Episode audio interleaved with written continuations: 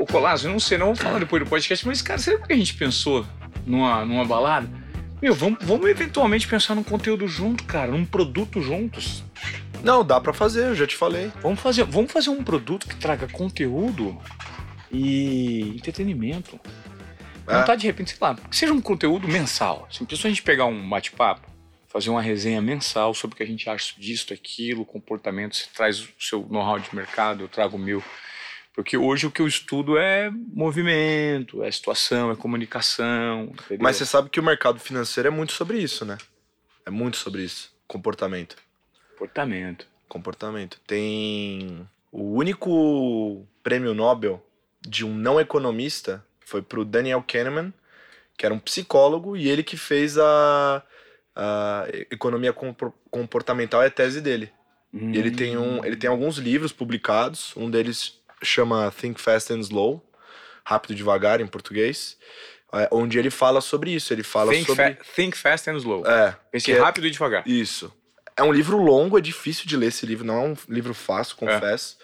Mas ele fala, ele trabalha toda essa tese dele de, de comportamento. E o mercado financeiro, é assim, os profissionais de mercado financeiro são as pessoas que treinam para não seguirem os vieses é, comuns. É assim que se ganha dinheiro no mercado financeiro. Perfeito. Gestor de fundo, multibilionário, que, que ganhou muito dinheiro sem ajuda de máquina, etc. Aliás, até as máquinas trabalham com emoção. Então, por exemplo, mercados onde tem. A gente chama isso de assimetria. Caralho, aí fudeu, fudeu. Cara, não dá, né? Não dá. Vai, Vamos, vamos. Não, mas você não começou a dar o podcast. Vamos, vamos gravar. Eu repito tudo de novo. Puta que pariu. Pelo amor de Deus, o cara, você dá um. Você dá uma brechinha, ele chega voando, mano. Do caralho, vamos pra cima. Mas depois a irmão. gente fala. Depois a gente fala, cara. Dá pra. é, Vamos desenvolver uma Eu parada achei assim. que não, que não É. fosse possível por conta da XP. Porém, recentemente eles me transformaram em marca. Então eu tenho agora a liberdade de fazer por fora. É. Que Tem que que passar bom. por eles só. Que nem eu fiz hoje. Eu mandei só o contato da Gigica e aí eles mandaram mensagem e já era. Ah, Então passa pela triagem deles ali só, mas eu posso fazer. a gente pode fazer, desenvolver um produto que possa ser legal, Sim. com conteúdo, informação, né? Ah, cara, eu tenho, A é, galera. eu tenho facilidade de comunicação bem tranquila. Se chegar assim pra gravar na hora, sem pauta, sem nada, eu faço tranquilo. Sim, mas aí eu já percebi. Ah, Vocês estão com o podcast de vocês agora. Tem, a gente. Eu tô em mais de um, na verdade. Eu participo de. Eu, eu participei muito de um que tá fazendo muito sucesso, que vai virar uma marca, agora independente, que chama Stock Pickers. Eu ajudei a fundar. É, o Enzo adora isso. É, então. Eu ajudei a fundar. O Enzo não acreditava quando eu falava pra ele que eu tava no Stock Pickers. Aí depois, agora, a gente tem o Fala Rico, que é o nosso próprio podcast, da Rico. E aí eu sou um dos apresentadores. E eu também faço o Outliers, que é o podcast do Infomoney, que fala só com gestores de fundo e gestores de fundo muito fodas, que ganharam muito dinheiro no mercado. é do caralho isso. E aí a gente fala com eles. Do caralho, É é, o nome fudido, né? É muito bom, é. Esse, é, esse é o livro do Malcolm Gladwell, Outliers. Sim, Outliers. É. Você, leu, nesse você deu esse livro? Cara, tô, tô com ele em casa, em capa dura pra ler. Você é vai- bom? Pô, É? ah, você tá louco. Esse livro é uma. Esse livro é um- é um dos livros mais importantes nessa minha transformação. Tem, cara, dois livros que fazem. Tem oito livros que eu li. Oito livros que eu li durante meu período de estudo. Quando eu saí da TV Globo, eu li oito livros. Só que eu mastiguei os oito e comecei a colocar muita coisa em prática. E esse Outliers, além do Blink, do Malcolm Gladwell, o Davi Golias é muito bom. Só Sim. que não é tão bom quanto o Outliers e o Blink, a decisão no piscar de olhos. Porque o Blink é pura intuição. O Outlier, ele analisa o track record dos foras de série. Eu amo isso. Isso é muito. isso Mas do ele é muito detalhista É? nisso. Ele, ele, ele traz, ele traz é, dado científico, né? Puta que pariu, animal. É muito, você vai cair das pernas. Não, a hora que é maravilhoso. Essa porra logo então. E o Frederic que é o mais cabeçudo de todos, é o Reinventando as Organizações. É o maior mapa de disrupção de novos formatos de negócio. Organizações que ele chama de organizações TEAL. Tem um paradigma verde, que ele fala que é um paradigma muito foda, que são sociedades verdes, que poucos, poucas empresas funcionam. E tem uma.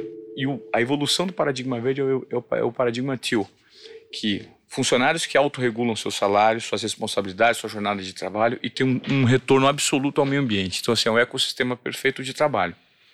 E tem umas 8, 10 empresas no mundo que operam nesse paradigma. Que é muito foda. E ele analisa. Cara, e você sabia que o, vai dar uma acelerada nessas questões agora bem forte. Esse G, É, né? eu tô econo- eu tô- você pediu pra eu economizar, então eu tô botando filtro aqui pra não sair falando tudo. Ah. Mas é, o ISD vai acelerar, puxado pela China. A queda do minério de ferro agora foi culpa deles. Tava no plano quinquenal, é que ninguém parou pra ler, né? O plano quinquenal da China. Ninguém para pra ler o plano quinquenal da China. Tá no Brasil, você vai ler o plano quinquenal da China? Não vai. Mas eles fazem um plano estratégico chinês, ele diz tudo que ele vai fazer nos próximos cinco anos. Ele faz o plano. Tem o de 50 e o de 5. Ele fala tudo que ele vai fazer nos próximos cinco anos. No plano dele já dizia que eles iam mudar o framework dele agora de, de crescimento, alavancagem. Ah. Porque a China. A China tem um crescimento de PIB lá de 6, 7, aquela coisa louca, mas o crescimento de PIB real, que é quando você desconta pela, pela dívida do país, é menor, bem menor. Pera, pera, pera, tá vendo? Fudeu. Vamos gravar essa Não, esse porra. podcast vai durar horas. É, bora, Já bora, bora. gravando já. Já tá faz tempo. Já tá gravando? mo- Ah, agora você me surpreendeu, meu jogador. Já tá gravando? Então, ó pra você ver. Eu não fiz a abertura desobediência produtiva, que a abertura começou com conteúdo. Tô super surpreso. Eu tenho o prazer de receber aqui hoje o Lucas Colazo. O Lucas Colazo é um, um estudioso da disrupção do mercado financeiro. Por que da disrupção? Esse cara só vai atrás de teses, de situações em que ele enxerga o que ninguém enxerga. Ô, garoto, que prazer ter você aqui, irmão. Tudo bem? Tudo meu, e você? Cara, só há 24 anos a gente tá falando. A gente tava já conversando, né? Eu não sei nem se essa introdução vai ficar assim. O que você acha? Fica assim ou não? Deixa aí, pô. É Tá a tradição, senão vai dar Não, tudo falando, errado. Eu, ficar assim, eu acho que se ficar assim faz até parte do charme aqui, porque as pessoas que estão acompanhando o podcast vão falar assim, pô, e vamos, né? Ele grava no improviso. Eu acho que esse, de fato, é o grande. É o grande diferencial do nosso conteúdo de podcast, né? É, É um bate-papo, tá- pô. O lance é, é um bate-papo que possibilita improvisação, verdade, descontração e um conteúdo extremamente provocativo. Esse é o nosso objetivo aqui no Desobediência Produtiva, então eu vou te pedir para você curtir e compartilhar. Porque significa o mundo pra gente quando você, que está aí de repente, eu sempre falo, tá passeando com seu cachorro, tá fazendo uma viagem, é, tá voltando no trabalho e tá acompanhando nosso conteúdo, se faz diferença na sua vida, cara, por que não fazer diferença na vida daquelas pessoas que te cercam?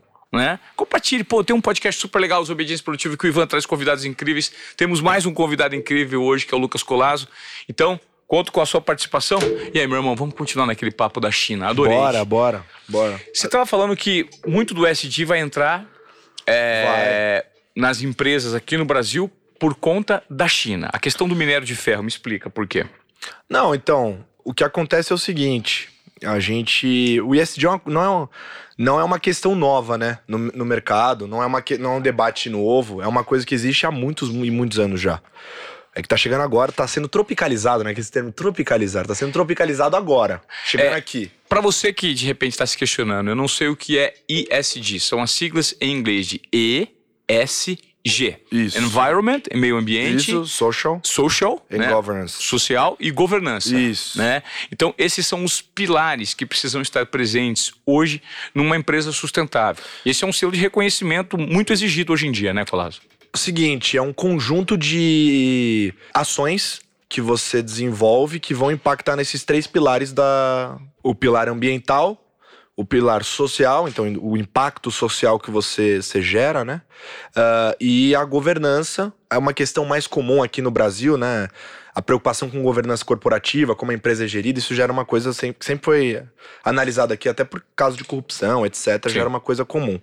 Mas essa parte de impacto social das companhias e a pegada, né, o footprint que elas vão deixar aqui, é, do ponto de vista ecológico, O rastro, né? é, já é uma coisa um pouco mais nova, né? Mas que tá andando rápido e vem se desenvolvendo. E agora essas questões aceleram, por quê? Acho que você tem dois, dois pontos ali, né? O primeiro, o Joe Biden, ele tem uma agenda muito forte voltada para isso, né? Ele é uma pessoa muito preocupada, o governo dele é um governo muito preocupado com isso, muito provocativo, né? Ele provoca outras nações em relação a isso também. E a China mudando o seu framework. Então imagina que a China, a China é a maior fábrica do mundo. Eles são Certo. a maior fábrica do mundo. E eles, o trabalho deles é, que eles fizeram até aqui foi fantástico. Se você vê a mudança demográfica da China é uma coisa de louco.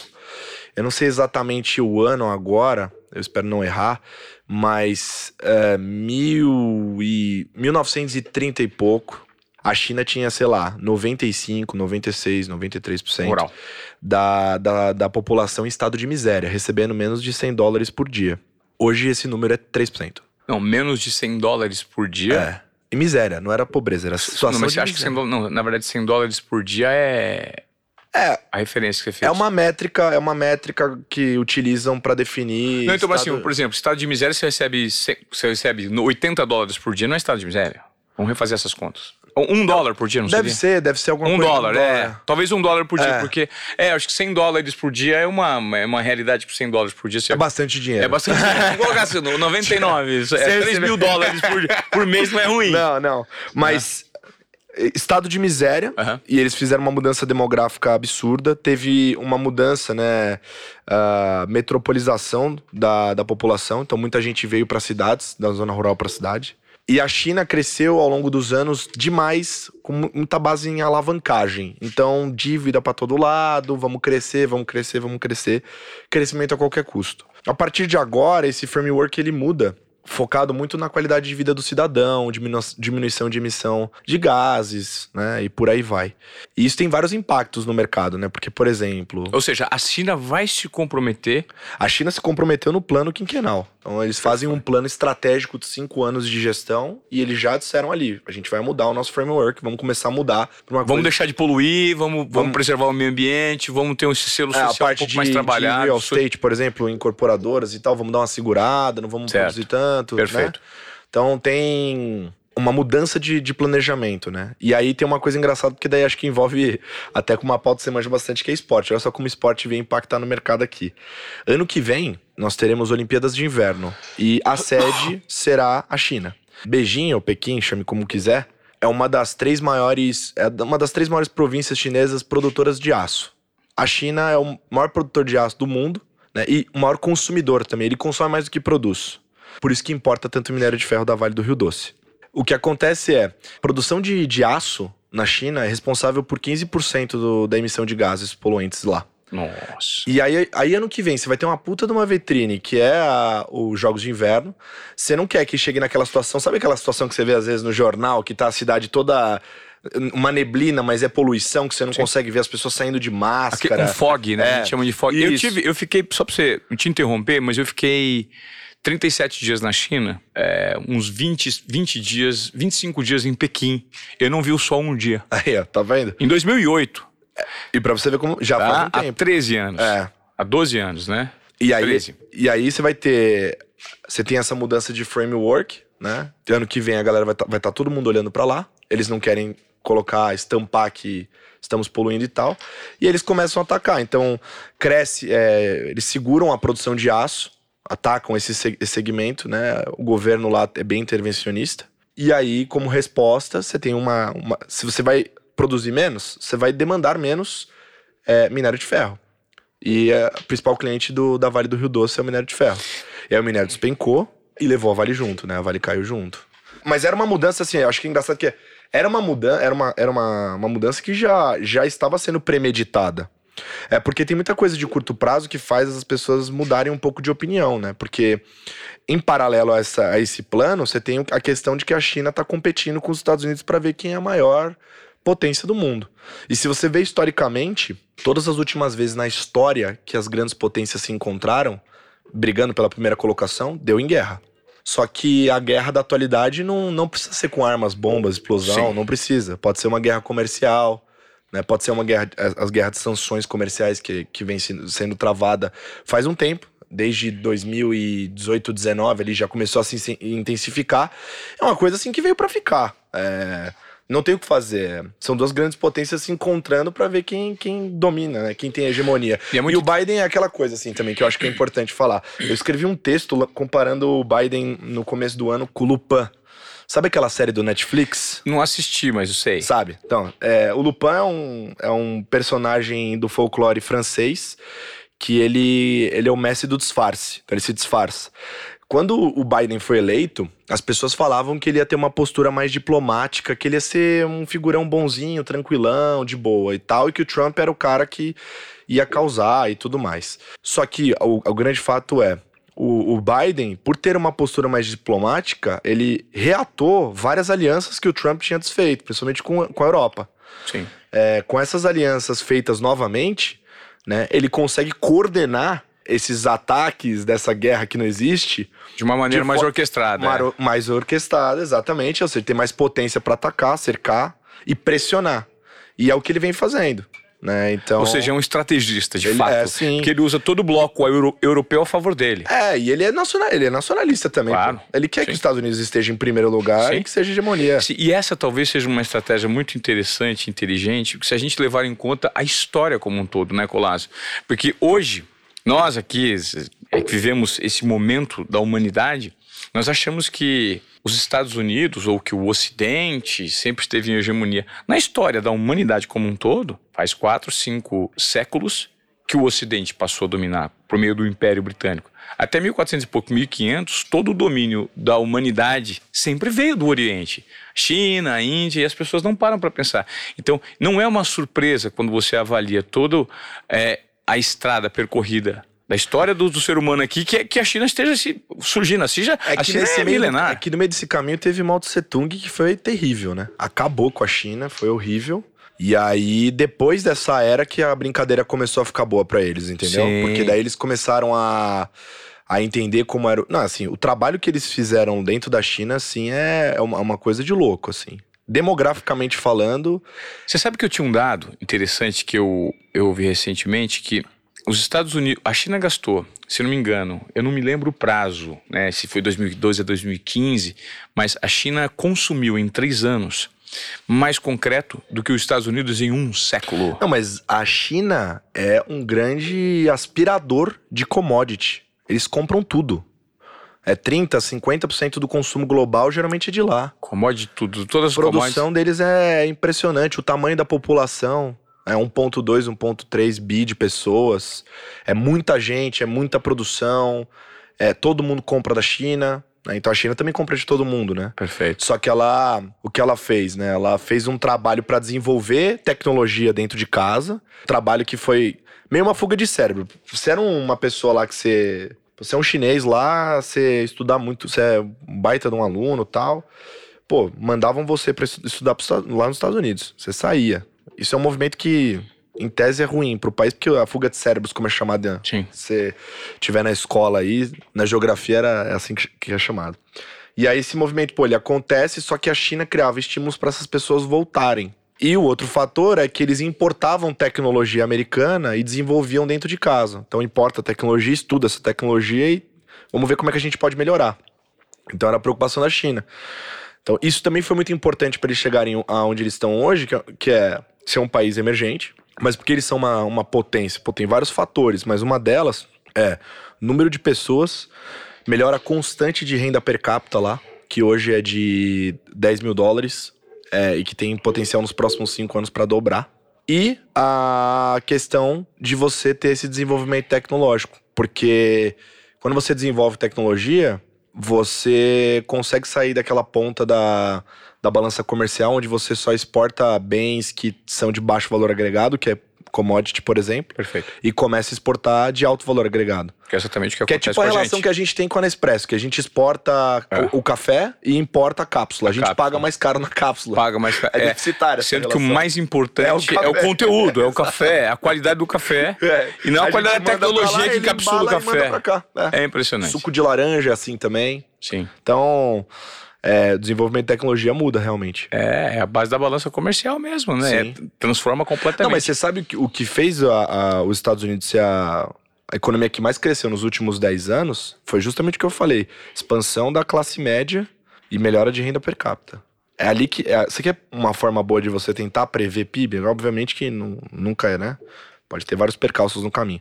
Mas se você conseguir Investimento em prever. educação, infraestrutura. Não, também. Mas se você conseguir prever qual local vai ter é, crescimento da, da, da base, da classe média ali, das pessoas que consomem muito, melhora de renda per capita da população, né, e crescimento, esse crescimento populacional, esquece. É ali que, que o PIB vai voar. entendeu? Perfeito. Que é o que tá acontecendo com a China, que é o que aconteceu com os Estados Unidos nos últimos 10 anos. Por isso Perfeito. que a gente, por isso que muita gente acredita, inclusive o Fundo Monetário Internacional, FMI, que a, a China vai passar os Estados Unidos e é muito impulsionado por isso. Crescimento, bases, tem muita gente consumindo. Cara, qualquer empresa que você pegar listada no- na China é de bilhão. Faturamento, dívida. Aqui a gente tem poucas empresas que são. que tem um- números bilionários, né? Sim. E ali, pô, você tem qualquer coisinha que você abrir, cresce muito, porque tem muito. Tem, tem- você tem um público endereçável gigantesco, né? Colazo, é, a gente acabou de ter uma aula contigo aqui de China que eu achei muito legal para você que eventualmente nunca parou para prestar atenção no cenário do que a China representa hoje, né? No planeta. E eu gostaria agora de. Vou esmiuçar um pouco mais o seu perfil. Bora. é, qual a sua função. Você é jovem, você tem 24 anos, você tem um futuro promissor. Futuro não, você já tem uma realidade promissora, né? Muito interessante.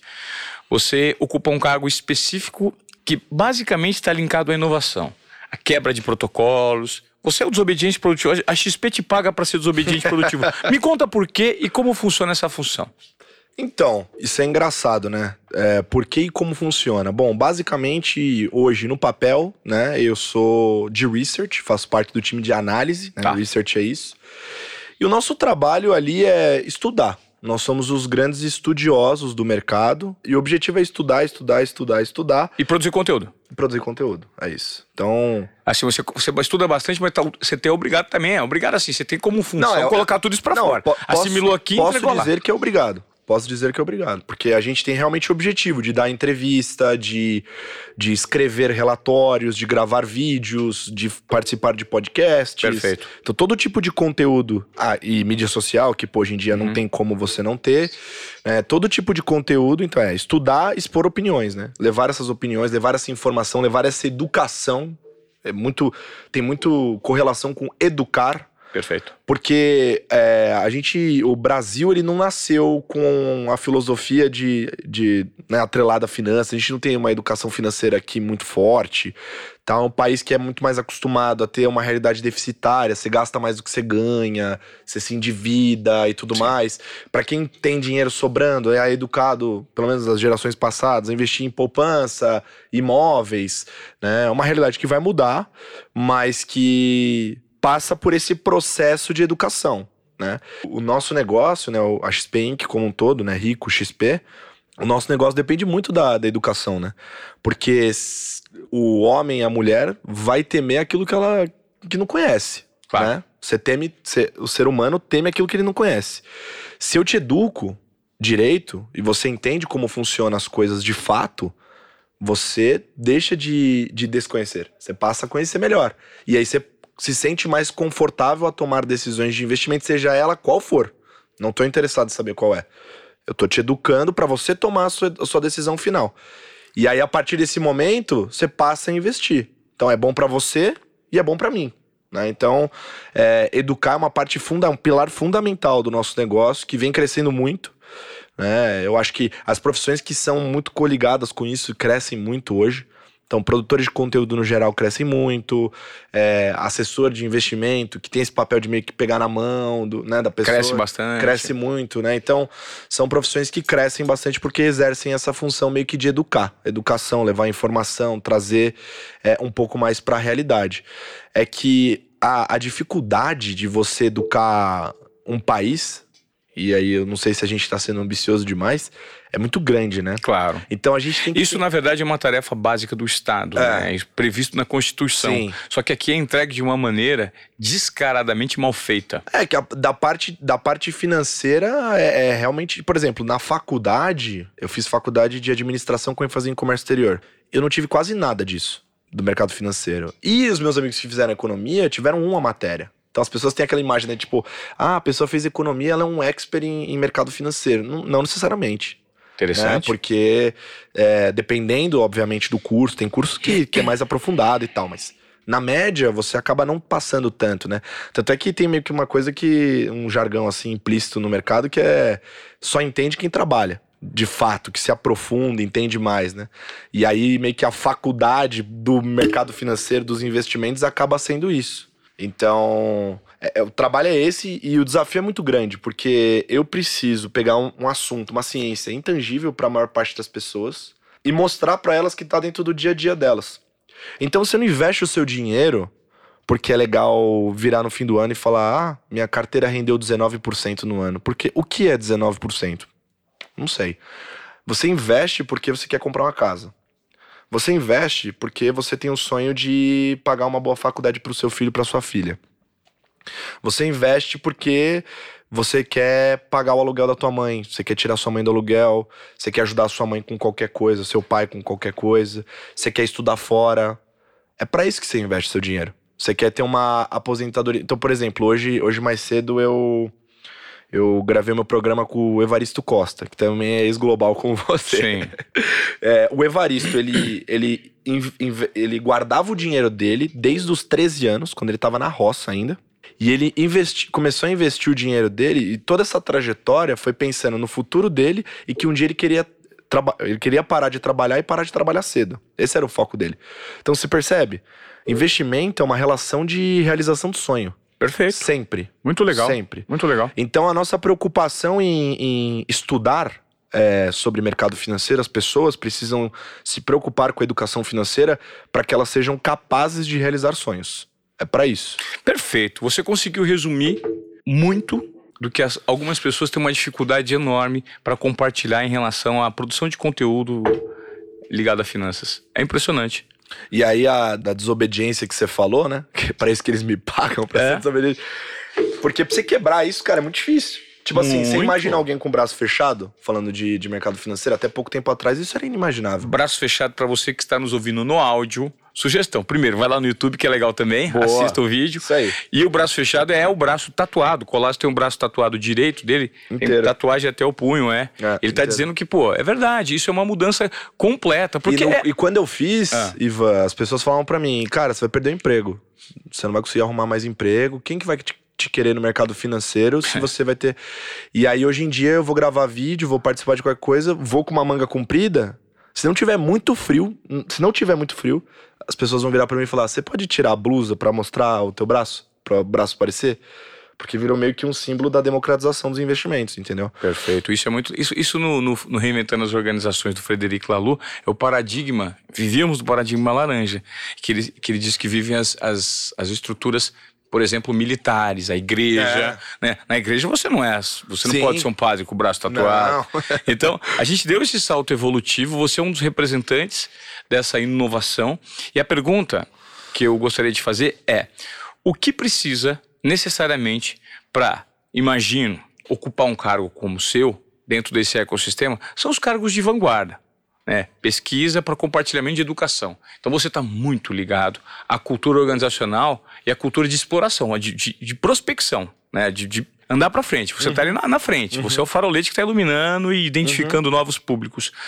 O que, que exige, além de muito estudo e produção de conteúdo, Colazo? É entrega diária? Como funciona? Qual é a rotina? Tá.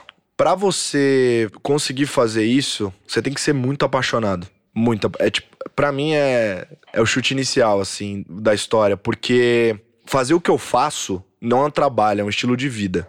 Do momento Perfeito. que eu abro o meu olho ao momento que eu fecho o meu olho, eu tô trabalhando. É que pra mim eu não tô trabalhando, é meu estilo de vida. É porque faz parte muito da sua vocação, É porque né? você não sabe a hora que vai sair um dado, uma informação, uma notícia.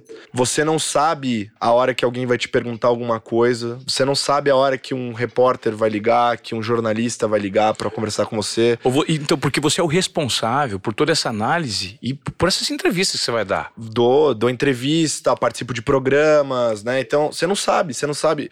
E hoje em dia não tem mais a separação de CPF e CNPJ também. né? Claro. O tempo todo você tá representando, né, a empresa que você tá. Preparado o tempo inteiro, Então, né? qualquer lugar que eu tiver, o que eu falar pode ser bom ou pode ser ruim, né? Então, eu acho que é meio que um estilo de vida, assim. Então, você tem que ser muito apaixonado, porque se você não for, vai te consumir. Perfeito. Você vai começar a falar. Ah, porque, por exemplo, eu não tenho horário fechado. Não tem horário, não tenho tipo, ah, eu entro às nove e saio. Não tenho. A única rotina travada que eu tenho é da manhã, porque a gente produz um, um relatório matinal que diz como tá os mercados pela manhã e tudo mais, chama Rico Matinal. Tá. Dá pra acessar lá na Reconnect. Mas é a única agenda travada. Então eu sei que das seis até as nove da manhã eu tô fazendo isso. O resto do meu dia, totalmente flexível. Você dorme pouco? Então, eu, depende da fase. Tem, é, eu acho que maturidade é muito sobre alocação de recurso. Você tem que aprender a alocar seus recursos. Maturidade financeira. Não, maturidade como um todo.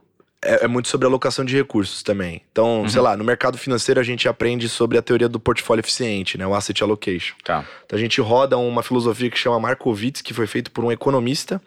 E aí essa filosofia ela vai dizer para você o quanto você coloca de dinheiro em cada coisa. Beleza. O dinheiro que você coloca em cada classe de ativo vai mudar dependendo do cenário. Eu acho que na sua vida você tem que fazer o mesmo, em termos de tempo. Sim. Então, eu não sou aqueles caras do 5 AM Club que vai vir aqui falar, tipo assim, não, acorda todo dia, sei lá, 3 da manhã, porque só assim você vai conseguir performar. Não acho. Acho que tem muita gente eficiente que acorda próximo do horário do trabalho. Eu conheço algumas. É, eu acho que é uma questão de escolha. Né? Eu me sinto bem acordando mais cedo e durante a semana dormindo menos. Porque eu gosto de produzir, eu sou uma pessoa ligada no 320, eu gosto de produzir. Porém, eu sei que biologicamente falando, eu preciso de pelo menos 8 horas por dia de sono. Perfeito. Então eu fico devendo na semana mesmo, na- e aí no final de semana eu recompenso. Ou em alguma semana que eu tô mais exausto, eu tiro um pouco o pé e acordo um pouco mais tarde. E vou dormir um pouco mais cedo, talvez. É, alocação de recursos. É isso, tem hora Sim. que você tem que pisar no acelerador, tem hora que você tem que frear. Não dá pra você ficar. A vida não é uma reta, né? Sim. A gente tá correndo praticamente num S do Senna. Então você tem que. Pô, tem hora que você não pode sair acelerando com tudo, você vai passar reto na curva. Perfeito. Então é é, isso. é uma teoria interessante que nós temos um amigo que já foi entrevistado aqui no podcast, o Luiz Fernando Roxo. O Roxo está para lançar um algoritmo que tem. Pega para mim os cinco algoritmos do Roxo, Gil, que eu sempre esqueço. É o algoritmo da felicidade, porque leva em conta cinco pilares: emoção, tempo, to- todos os recursos, né? Tipo, emoção acho que são su- suas relações relacionadas ao coração, relações afetivas, o tempo, dinheiro, saúde. Falta um último pilar que eu não estou me lembrando. Enfim, mas é exato, esse algoritmo, ele adaptado ao seu estilo de vida, ele vai te dar um direcionamento de onde você deve ou não alocar mais recursos, né?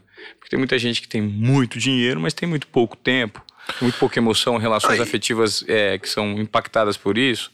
Tem uma coisa engraçada, porque quando a gente fala de finanças, a gente é cheio de colocar regra na vida dos outros, né? É, total. As pessoas querem. Quando. Verdade. Tem muito profissional que, que acaba querendo colocar muita regra na vida dos outros. E a gente tem que lembrar que quando vai pro tato humano, não é assim que funciona. Então, por exemplo, muita gente fala nas redes que. que ah, não, não, compre, não compre seu imóvel, né? Alugue uma casa. E invista o dinheiro que você ia comprar a casa pra, no mercado e, e paga aluguel, porque é barato. Pra mim, essa, essa conta ela já tá errada porque ela leva em consideração que todas as pessoas que vão ouvir essa frase têm o dinheiro pra comprar um imóvel. E muita gente não tem. E muita exatamente. gente não tem. Esse é o primeiro ponto. Então, às E vezes que, o imóvel. e que nem tem, e nem tem a disciplina para economizar o dinheiro necessário. Se As pessoas, às vezes, elas, elas fazem o financiamento de um imóvel que ela não tem dinheiro nem sabe se vai ter, né? Exato. A vida com 30 anos. Pois é. Então, é... essa frase ela cai por terra aí já. Perfeito. Porque as pessoas não têm. Porque é como se a pessoa estivesse falando assim pra você, ó. Ao invés de você comprar um imóvel de 400 mil reais, pegue esses 400 mil reais, invista em ativos financeiros, coloca no mercado e mora de aluguel. É. Aí eu viro pro cara e falo, mas eu não tenho 400 mil reais na minha mão pra colocar direto no imóvel. Na verdade, o que eu ia cinco. fazer, eu ia alugar. É, É, eu tenho entendeu? cinco, e o resto eu tô pensando em E- parcelar em 30 anos. E, e, e o imóvel da pessoa, às vezes, ela é, não é uma questão financeira. Às vezes é uma questão psicológica, emocional. A pessoa quer ter a própria casa, quer ter o espaço dela no mundo. Às vezes é essa questão também. É claro que a discussão financeira ela, ela, se, ela se estende bastante, e no caso de financiamento e compra de imóvel, que eu usei como exemplo aqui, não existe uma resposta única correta. É óbvio que em algumas janelas de tempo, comprar não faz sentido e o que faz mais sentido é você alugar, e em outras janelas de tempo é o contrário. Perfeito. né? Então depende de alguns fatores, que acho que a gente não precisa nem se abranger aqui. Mas o problema é que a gente coloca muita regra em tudo, entendeu? Tipo, ah, pra você conseguir ser uma pessoa bem sucedida, você precisa acordar cedo pra caramba e tal. Pô, o próprio Benchimol falava pra gente que ele começava a trabalhar às 8 e parava às 8, todo dia. Ele travava a agenda dele, era a escolha dele. Porque ele queria ficar com a família de noite e começava uma hora mais cedo antes das nove pra ele olhar a caixa de e-mail dele e começar o dia dele organizado. Ele faz assim, eu faço de jeito diferente, eu nem posso começar às oito porque a partir das seis eu já tenho que estar olhando o que tá acontecendo em Ásia, Europa, Estados Perfeito. Unidos. cada um tem uma realidade diferente. Eu acho que é você ter a maturidade para se adaptar ao, ao, ao longo das, da- das situações e ter muita consciência também, porque às vezes, às vezes a sua vida vai. O que a vida precisa é coragem. Tem uma música do Diogo Nogueira que fala isso, que eu gosto muito, que é um, um samba. A vida pede coragem de você. Então você precisa ter coragem. Tem, você, quer crescer? Você quer fazer coisas que as pessoas na média não vão fazer e tudo mais? Você vai ter que. Você vai ter que fazer coisas que na média não são feitas, né? Pra você sair da média. Pra você É isso. descolar. Pra você gerar uma, uma performance excedente, você tem que fazer algo que ninguém fez, né? É. Porque Quer, quer, ser, acima da média, é, É, e- entrega e, acima da e média. outra coisa, né? às vezes Se também, às vezes média. também dane-se a média. Que é uma coisa que eu, que eu aprendi faz com o meu pro- processo de amadurecimento. Antigamente eu me comparava muito com as pessoas, Ivan. Muito. Tipo, o tempo inteiro eu tava olhando pro lado pra falar, não, puta, fulano tá estudando lá fora. Fulano tá fazendo. Puta, eu não tenho dinheiro pra fazer e tal, não sei o que lá. Teve uma hora que eu falei assim, cara, e se eu parasse de ficar. Porque, tangibilizando, pra mim isso é assim. É como se o seu jardim tivesse uma porcaria, seu jardim tá podre e você é o jardineiro. Seu jardim tá podre, você olha pro jardim do vizinho e tá bonitão o jardim do vizinho. Aí você fala, pô, o jardim do cara, mano, mó bonito tal. Vai dar mó trampo arrumar esse aqui. Vou, vou lá pro dele. Só que sabe o que vai acontecer? Se, se, se desse pra você trocar de vida com outra pessoa, sabe o que ia acontecer? Você ia puxar o jardim da, que era lindo, maravilhoso, pra ficar parecido com o teu. Porque o problema não era o jardim, sim o jardineiro. O problema é os, são os olhos do jardineiro. Exato. Perfeito. Então você tem que começar a, a se preocupar em se tornar um ser humano, não é só profissional. Ser humano melhor, porque a partir do momento que eu te falei que eu, eu trato meu trabalho e todas as coisas como uma coisa só, um estilo de vida, eu não me separo, é importante eu me tornar um ser humano melhor. Porque Toda a sua aí- ética, o seu caráter estão direcionados naquilo que você entrega profissionalmente. É. Por exemplo, hoje eu sou muito feliz porque eu ganho dinheiro pra ajudar os outros. Meu trabalho, me pagam pra ajudar os outros. Eu ralo pra caramba, não durmo, que Pra eu falei, outros. pra ajudar os outros. Meu trabalho é esse. Meu trabalho é falar com milhares de pessoas todo santo dia pra ajudar elas a, a- e me desdobrar e tentar pensar formas diferentes de fazer elas entenderem as coisas. Porque eu sei que não é, eu sei que não é fácil, entendeu? Fontes de conteúdo, Colazo, de onde você absorve, você tem que ter um radar muito ligado, né? É. Porque hoje, esse nível de responsabilidade que você assumiu para a função que você ocupa dentro de uma corporação, você é pago para isso. Você recebe algum direcionamento ou você tem liberdade para escolher quais são suas fontes? Cre- Creio que sim. E é difícil fazer curadoria dessas fontes? Porque A parte mais difícil do trabalho é essa. Perfeito, imaginei. É. Curadoria de fonte. né? Curadoria. É a mais difícil, porque se você é um transmissor de informação e você tem a fonte, sua fonte, suas fontes são ruins, você tá fazendo, seu trabalho já tá todo cagado desde o começo. É, porque você tá pegando informação irrelevante que não é boa, É, que não é. gera impacto. Exato. Então você tem que pegar informação relevante o tempo todo, tem que ter é, boas fontes de informação. E nisso impacta idioma, obviamente, né? Você fala além do inglês outro Sim. idioma? Não, só, só inglês. Mas hoje tudo está disponível em inglês? Tá, tá. Aliás, hoje em dia tá quase tudo disponível em português também. Esse é o ponto. Tem muita gente muito boa fazendo conteúdo. No YouTube você tem várias pessoas, podcast você tem vários. É, dentro do, do contexto de, de plataforma, pô, tem conteúdo XPI, tem é, Reconnect, tem uma porrada de plataforma hoje que faz um trabalho extremamente sério, levando conteúdo assim, fora de série, assim, de tipo, com nível de profundidade bizarro, gratuito. De graça, você vai lá e pega. Assim, por exemplo, o Stock Pickers que eu citei aqui, que foi um projeto que eu já fiz parte, é um grande exemplo disso. O Stock Pickers tem uma qualidade, profundidade no podcast deles que é absurda. Eles levam as maiores mentes do Brasil e de fora, Desse mercado. é, mercado financeiro e tal, traz a galera pra bater papo numa mesa como se fosse uma conversa de bar. Que é pro pessoal entender. É só você sentar e se esforçar pra ouvir. Teu único esforço. Que demais, cara. Que legal.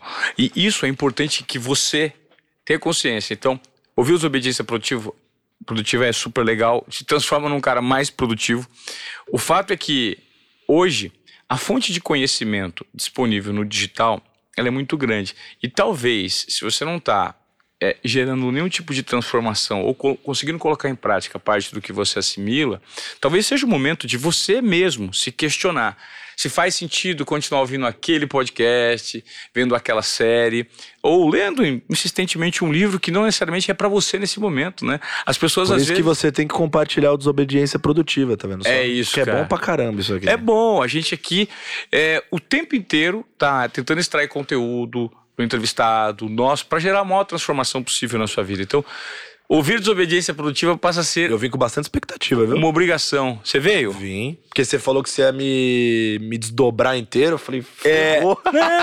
O que, que ele vai fazer com Eu isso? quero, não, eu quero. Eu falei, eu vou te fatiar. É isso. É, Tô fatiar. E- preparado pra ser e essa, fatiado. e essa parte do fatiamento, ela é muito envolvida no nível de conexão genuína que a gente tem aqui. Sim. Pode ser que existam perguntas que eu não vou te, te perguntar e outras que você não estava esperando. Mas é muito interessante é, usar o seu perfil também, Colasso, como estímulo para aqueles que podem ser jovens com mentes promissoras e super privilegiadas em algum segmento. Então, hoje a gente passa é, por um movimento de educação informal no mundo. Educação informal, cara, porque o Estado não dá conta, principalmente no Brasil. Então, esses agentes de transformação por meio da educação informal, que é o seu caso, eles têm uma responsabilidade muito grande. Eu queria que você desse uma fala para a galera que eventualmente, olha, e você tem uma, uma legião de fãs, eu não tenho dúvida, nós estamos gravando esse podcast aqui hoje, no dia 4 de novembro de 2021, daqui 4, 5, 6 anos você é um dos grandes players do mercado. Enfim, por quê? Porque eu já conheci, eu já observei. E no mapeamento curto que eu fiz, você tem uma mente privilegiada e você é muito esforçado. As pessoas pensam que você alcança o que você alcança por meio de é muita inspiração. O que elas não sabem é que nesse processo é 2% de inspiração e 98% de transpiração. Pra né? caramba. Então eu gostaria que você compartilhasse um pouco desse lifestyle para quem eventualmente se sente é, um pouco mais assim empoderado para seguir a sua rotina. Pô, pensa no seguinte. Pensa que, que, o, que o que traz performance e segurança para uma aeronave não é o piloto, é o computador de bordo. É o investimento nessa tecnologia. E essa tecnologia, ela é muito avançada, as pessoas não sabem, né? Mas é por isso que avião custa tão caro. Uhum. E, e é uma tecnologia que ela consegue avançar sozinha. Acho que é a mesma coisa, uma- talvez um exemplo mais mais millennial aí, o Tesla. O Tesla é um carro que você compra e o computador de bordo dele continua, continua avançando e melhorando o tempo todo. É, só que isso parte de um pressuposto, de uma ideia, e essa ideia, quando a máquina é você, chama mindset. É aí que começa. Então, o principal estudo que você tem que fazer antes de qualquer outro estudo é o autoconhecimento, se estudar, entender você, entender onde tá. Porque você só vai pegar uma marreta, uma, uma wrecking ball lá da Miley Cyrus e arrebentar um muro se você sabe onde tiver um muro. Se você não sabe onde tá um muro, você não vai acertar muro nenhum. Então, pra você saber onde tá suas barreiras, suas limitações, os pontos que você tem vantagem, que você pode explorar em determinados ambientes, é, vem muito de autoconhecimento. Então, eu investi muito em, em me conhecer. É muito interessante quando você toca nesse ponto de se conhecer, porque existem períodos e a maturidade é relativa. A maturidade para uns chega Sim. de forma mais precoce, para outros não. Como você mergulhou nesse processo de autoconhecimento para extrair essa maturidade? O que, que contribuiu e quais foram os processos? Que eu tive que trabalhar desde cedo. É isso. É, acho que o esporte ajudou muito, porque o esporte. Toda vez que eu saía da quadra quando eu jogava bola, todo mundo falava que eu era um puta líder e eu tinha tipo 10 anos. Então isso já me mostrava alguma coisa desde cedo. Ou seja, você começou a mapear de forma precoce. Comecei Né? a mapear de forma precoce. Comecei E acredit- a perceber que eu tinha. Eu comecei a perceber que eu tinha. que eu gostava de jogar em time ruim. Tá. Por quê? Porque era mais, gerava mais desafio e outra. E que eu fazia o time ruim ganhar e eu, Enfim. e eu e, os e, em tese, se eu sou uma pessoa que jogo bem e tô num time que tecnicamente é inferior, essas pessoas vão me ouvir. Então eu conseguia coordenar o time de forma mais fácil e ganhar. Por isso que o Galácticos do Real Madrid não deu tão certo. Porque quando você joga com muita gente muito boa, às vezes pode ser negativo. Sim. Principalmente quando as habilidades não se complementam. Complementariedade. Exato. Então, o que eu fazia? Eu era um jogador coringa, quando era moleque, jogava em qualquer posição, e eu jogava na posição que meu time não conseguia fazer. Eu me colocava nela, independente de qual fosse. E eu coordenava os demais pra fazer. E aí eu escutava da galera mais velha falando: cara, você é um puta líder. Legal. O jogo todo gritando, falando, puxando, empurrando, falando posição e não sei o quê. Então, E é como é, e como é gostoso só fazer uma, uma. Nessa fase, você começar desde cedo a se apropriar das suas características e principalmente, Colasso, das suas qualidades. O que é a dificuldade de muita gente? Quantas vezes você chega para algumas pessoas e você fala assim: ei, presta atenção, você é bom pra cacete fazendo isso, você não percebe? eu faço isso direto, toda semana eu faço isso. Não faz? Pra caralho. Por quê? Porque você intuitivamente, de uma forma orgânica, você desenvolveu isso. Aham. Exato. Né? E, e esse comportamento, às vezes, para algumas pessoas, ele é o mais difícil. Não é nem trabalhar o nível de conteúdo, de conhecimento, o nível de expertise delas. É trabalhar essa parte mental de que de fato elas podem, que elas são muito boas e não percebem. Tem uma coisa que a gente fala, né, sobre hard skill e soft skill, né? Essa, por exemplo, liderança é hard skill, né? Sei lá, ser bom em Excel é hard skill, né? É, soft skill, aquela coisa que tem mais a ver com comportamento, com querer fazer as coisas acontecer, aquela coisa mais intangível. Essa é a mais importante. Se você tem soft skill, qualquer hard skill que você quiser ter, você terá. Pode, pode anotar, você me cobra depois. Qualquer um. Se você tem um lado soft construído, qualquer um.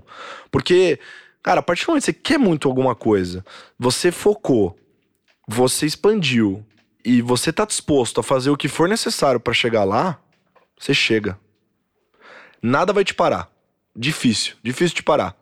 Pode acontecer não no tempo que você deseja, porque daí a vida tá te dando uma lição. Perfeito. Mas. Não, é o tempo que tem que ter, né? É, É o tempo que tem que ter. Quanto tempo demora? O tempo que tiver que ter. eu nunca imaginei que eu ia estar onde eu tô hoje. Nunca. Com essa idade. E, e, tô, e tô- É, então eu descobri que eu tava sonhando pequeno. Em tese, né? Se eu olhar pro que eu sonhava quando eu tinha 15 anos e ver o que eu fiz agora, eu, eu tava sonhando pequeno, né? Sim. Então a gente nunca tá sonhando grande demais. Então é importante sempre sonhar muito grande e ter muita maturidade de entender o momento, abraçar as situações, sabe? Por exemplo, eu não tinha grana. Tipo, não faltou nada pra mim, mas eu não tinha grana. Não tinha dinheiro. E. Adolescência? Na infância? É, é. E a molecada era. Tinha, tinha tudo, tinha camiseta de time, tinha a chuteira mais nova. Eu não tinha nada disso. O que que eu fiz? Eu, eu fiquei choramingando lá, não sei o que lá, não, mano. Na escola tinha. Conheci uma galera que fazia uns eventos, umas festas e tal, na época. E aí eu falei, eu perguntei pra eles, pô, posso trabalhar aí? Pode, pô, não sei o que lá. Comecei como promoter. Não tinha muito pra dar, né? A única coisa que eu, que eu percebi é que eu tinha essa capacidade de coordenação, que era a capacidade, querendo ou não, o líder ele é muito bom em influenciar, né? Liderança é muito sobre isso, influenciar pro bem, né? Então eu, eu influen- influenciava as pessoas a irem pra festa e tal, eles iam. Aí eu comecei bem, aí eles falaram, pô, você não tá afim de, de pegar os camarotes? Eu vou pegar então, eu pego. Eu saio da porta, paro de fazer prom promoter e, e pego lá. Daí eu peguei é, os camarotes. E aí o que acontecia? É, eu tinha 15 anos, 15, 16 anos. A gente recebia um valor que a gente podia consumir, tipo de uns 300 reais, assim, uma, coisa do tipo. Enquanto a molecada da minha idade, que tava lá trabalhando também, tava usando esse dinheiro para consumo próprio, de- depois de um determinado horário da festa, e largava até os clientes lá e tal, eu, do momento que começava, do momento que terminava, eu tava no andar do camarote lá para atender todo mundo, e era tipo assim, o cara derrubou o copo dele ali, que tava com um uísque e um energético. Eu ia sem falar nada pro, pro bar, pegava um copo idêntico ao dele com a minha consuma e dava na mão dele. Falava, ó, vi que caiu ali, pô, acidente acontece, relaxa, tá comigo, ó, tô aqui. O cara ficava assustado, falava, como assim, cara? Ela falou, não, cara, imagina, tá comigo, pode pegar. Aí os caras começaram a, a criar, comecei a criar relacionamento com eles. Teve um momento que. E até mesmo oferecer. Você, pô, você sempre é um consumidor aqui, vem toda semana. Não, lógico. Vamos fazer o seguinte: hoje você não vai gastar, hoje é por minha conta. Exato. Isso é exato. maravilhoso. Cartão aí- de visitas. E aí eu comecei a, e, e aí eu comecei a, a usar esse poder de observação pra desenvolver essa base de relacionamento e fui juntando uma grana, entendeu? Uma grana, tipo assim, a grana que eu juntava nessa época com 15, 16 anos era uma grana que, que eu demorei pra ganhar de novo, viu? Estagiário ganhava bem menos.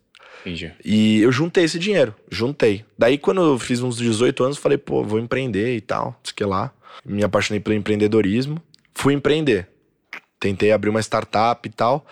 Tô sintetizando bem a história, mas eu quebrei basicamente, não deu certo. Só que foi. Quebrar é muito doloroso, né? E quebrar com 18 anos é porque quando você. Tipo assim, eu entrei na faculdade, eu era empreendedor. Aí eu chegava na sala, a galera falava assim: esse moleque aí, você é louco. Vai voar os professor? Fala, fala, professor, tudo bem? Você tá ali no fundo que eu sou empreendedor. Aí, a galera adorava, a galera, a galera adorava e tal Uma perna qualquer, lascada. qualquer exemplo na aula falava o meu nome, não sei o quê. Só que eu percebi que eu tava começando a, a virar empreendedor por status. Tipo, eu tava começando. A empresa já não tava andando tão bem e eu tava struggling lá porque eu. Sabe, tipo, ah, não, eu vou ser empreendedor, eu vou ser o Steve Jobs, eu era muito fã do Steve Jobs na época tal. Queria trabalhar na Apple também. E aí, não, não, vou, vou, vou, vou. Aí teve uma hora que eu falei assim, oh, peraí. Eu comigo mesmo, ninguém falou pra mim, porque meus pais nem sabiam dessa história. Eu olhei e falei assim, cara, eu, eu, não, eu não tenho capacidade de levar o negócio para outro patamar.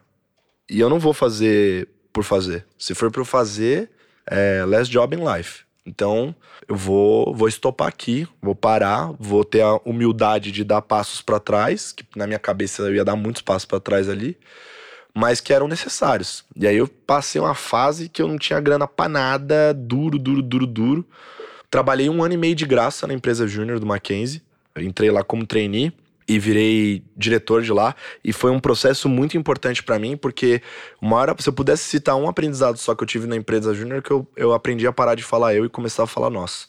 Foi lá que eu aprendi a fazer isso. Porque até então eu coordenava as pessoas e tudo mais só pra, pra benefício próprio e tal. E aí isso mudou lá dentro. Porque eu percebi o impacto que eu gerava na vida das pessoas.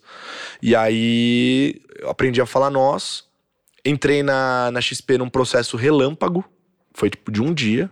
Eu era estagiário, tinha as mesmas metas de todos os analistas. Então era cobrado mesmo de uma pessoa de 26 anos, 27 anos com 19. É, por conta da minha capacidade de comunicação, que eu fui colocado nesse posto.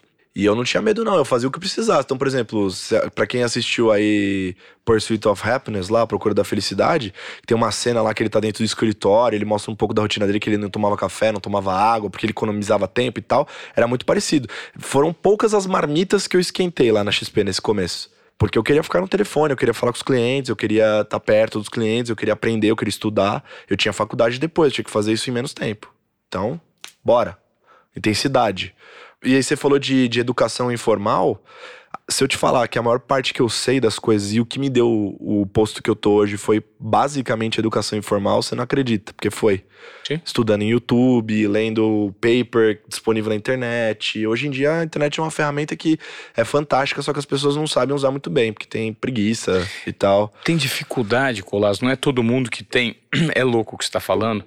Porque até eu tenho uma certa dificuldade de curar conteúdo na internet. É, curar conteúdo é um trabalho. É, é difícil, é difícil mesmo. Tem que ter paciência. É, né? curar conteúdo para você que tá aqui. Às vezes você, tá aí meio questionando. Eu, como, eu vou entrar depois no assunto comunicação, que você falou que foi o diferencial. Para você que tá aqui nos ouvindo, nos assistindo, curadoria significa seleção. É seleção de conteúdo. Uhum. É separar o que é bom e o que não é bom. E essa curadoria de conteúdo, ela, pelo excesso de canais de conteúdo disponíveis, né? São é, muito Você é bombardeado todo dia. Você é né? bombardeado todo dia. Então, às vezes, é, é, meio complicado mesmo você selecionar o que, que é bom, o que não é bom, separar o joio do trigo, é bem complicado. E você me falou de algo muito interessante, Colasso, que está relacionado à comunicação. Você tinha nível de responsabilidade de pessoas muito mais velhas que você, na jornada, muito mais experiência, só que por meio da sua comunicação você se equiparava. É importante que as pessoas entendam como você trabalhou essa comunicação e quando você percebeu isso, que sua comunicação era de fato boa?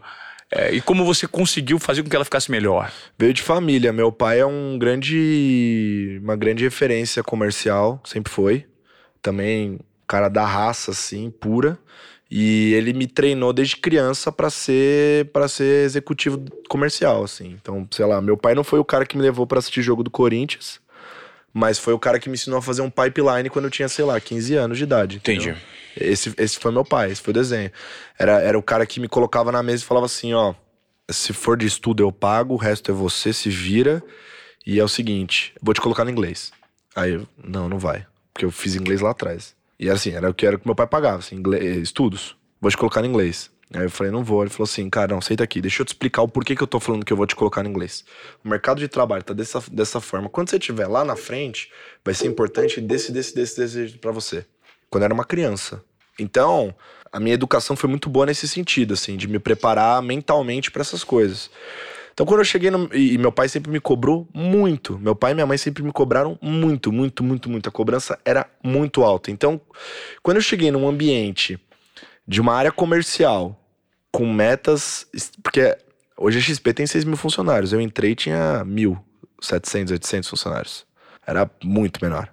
Hoje tá e com? 6 mil. 6? É. E o que ajudou muito é porque eu entrei dentro da, da XP novo, com 19, moleque, só que eu tinha. A minha cabeça era muito boa. Eu tava preparado para ter aquela experiência.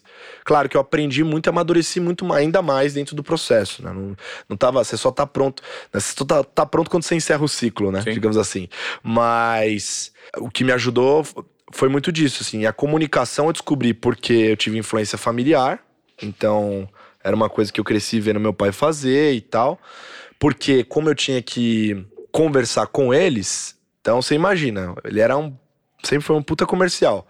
Se eu não fosse bom de conversa, eu não conseguia nada em casa. A contra-argumentação muito, é, muito Não- boa, né? E era muito difícil, sempre foi, até hoje é muito difícil argumentar com ele.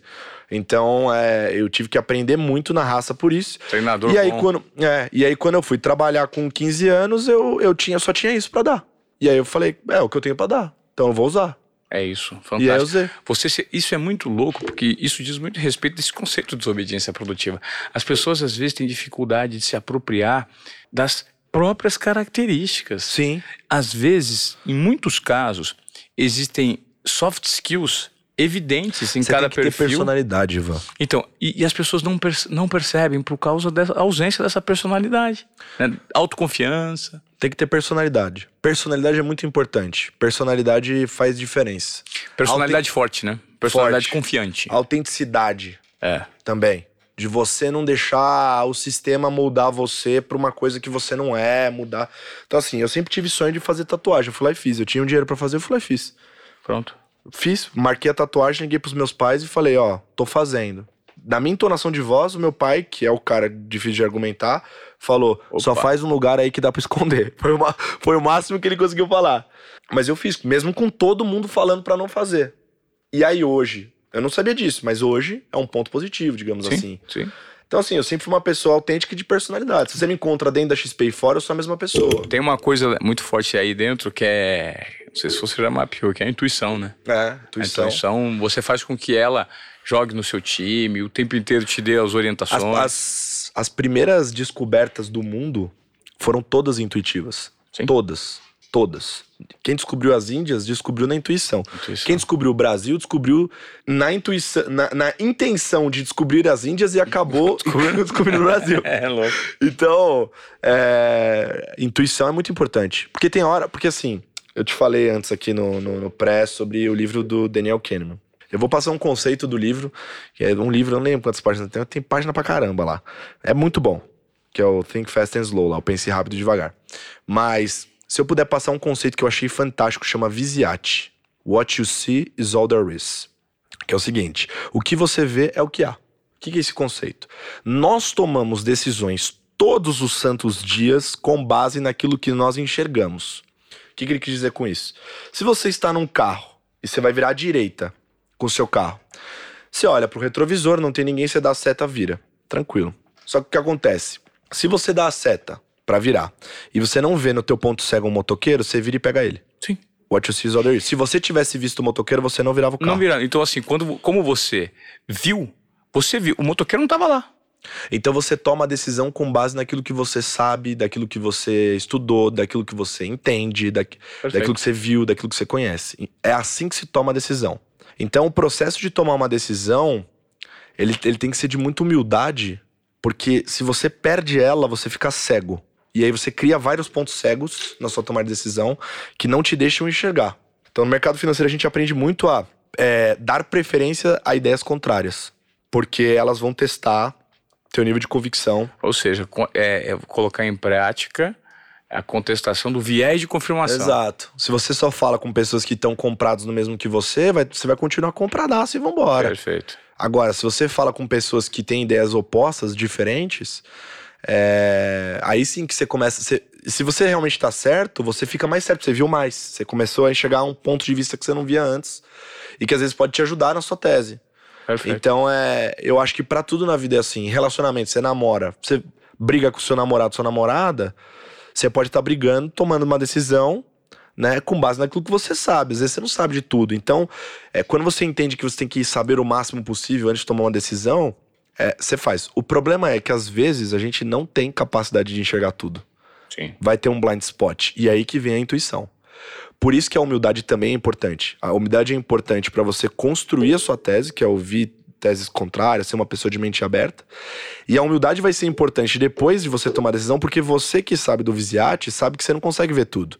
Sim. Então você pode estar errado. E se você tiver errado, você precisa assumir isso rápido e mudar de caminho. Ah, tentativa e erro, não curto espaço de tempo, é isso. E é a melhor forma, foi assim que a XP foi construída. é, você tentar, é, tentativa e erro, você ter essa cultura de liberdade, não ficar oprimindo nenhuma ideia. Não. A gente coloca muito isso em prática aqui nos Obediência Produtiva com a equipe, É. né? É, produção de conteúdo, estilo de podcast, formato de conteúdo produzido. E é isso que eu uso muito na minha vida. Minha vida é uma eterna experimentação que vai me direcionando aos caminhos que mais fazem sentido. Quantas pessoas lá atrás não falaram lá pra TV Globo, pra todas as emissoras possíveis que tava vindo um tal de YouTube aí que podia. Quantas? Bom. Certeza que na época geral ficou tipo, ah, É, isso aí não vai dar o em nariz, né? nada. Ah, para com isso aí. Vai dar em nada. TikTok, mesma coisa. Criptoativos, criptomoedas, Bitcoin, etc. Mesma coisa. Então, assim, é, é isso. As pessoas. Pô, a, a Kodak, um monte de empresa que quebrou, quebrou por isso. Perde a capacidade de se reinventar. A gente ca- tá vendo agora que eu te falei do- da mudança de framework para ISD. Saiu hoje decreto de acho que 60 ou 70 países que vão parar de financiar é, empresas de carvão, produção energética de carvão, porque é a que mais polui. Aí imagina você ter uma empresa dessa. Você tá ferrado daqui Tá pra ferrado. frente. Você tá ferrado, não tem o que fazer. Né? Só que você deveria ter visto isso lá atrás. Os sinais já estavam presentes na transformação da Só que sociedade. você negligencia. Você negligencia. É, o. Covid foi a mesma coisa também. Tudo bem que não tinha como saber. Mas assim, você vê que o negócio tava, se alastrando, tava na China, começou a se alastrar na Ásia, se alastrou pra Europa, cara, acende pelo menos uma, linha, uma luz amarela, não precisa ser vermelha. É, é isso. É, neg- é negligenciar. Ô Colasso, cara, eu, pô, como encerramento, eu adorei essa sua fala é, que você me deu relacionada, cara, a esse ponto cego que você vê e que ninguém sabe de tudo, e dessa noção de humildade, porque eu acho que isso é um conceito muito importante trabalhado aqui com a nossa audiência do Desobediência Produtiva. Né? É o se propor ao risco, é se apropriar das suas características, é ter um nível de confiança mínimo para você usá-lo a seu favor e que eu acho que faz todo sentido, né? Para quem trabalha no seu segmento ou não. Né? no seu segmento todos, aí, né? em todos os segmentos. É começar a olhar um pouco mais para dentro de si e ver de que forma você pode usar e fazer uma otimização dos seus recursos para ter um- uma, uma alocação né, desse recurso de uma forma mais assertiva. Cara, eu queria te agradecer pela participação. Creio que nós vamos nos ver em outros conteúdos, em outras situações. Sim. Acho você um, um jovem prodígio é, que, de fato, vai gerar muito barulho no mercado. Nós já conversamos sobre isso em outro ambiente. Então, assim, aposto muito em você e sou grato pelo, pelo, pe- principalmente pela provocação que você gerou aqui hoje, né? Não só o conhecimento, mas eu acho que é, é super interessante ouvir esse tipo de provocação, de comportamento que você tem e a sua performance entrega muito do que você tá, do seu track record, né? A sua, a sua performance fala por si. Então, valeu e deixa um recadinho final pra galera do Desobediência Produtiva. Antes de começar a pensar em investir no mercado financeiro, pense que o melhor investimento inicial e, aliás, pro resto da sua vida sempre vai ser você.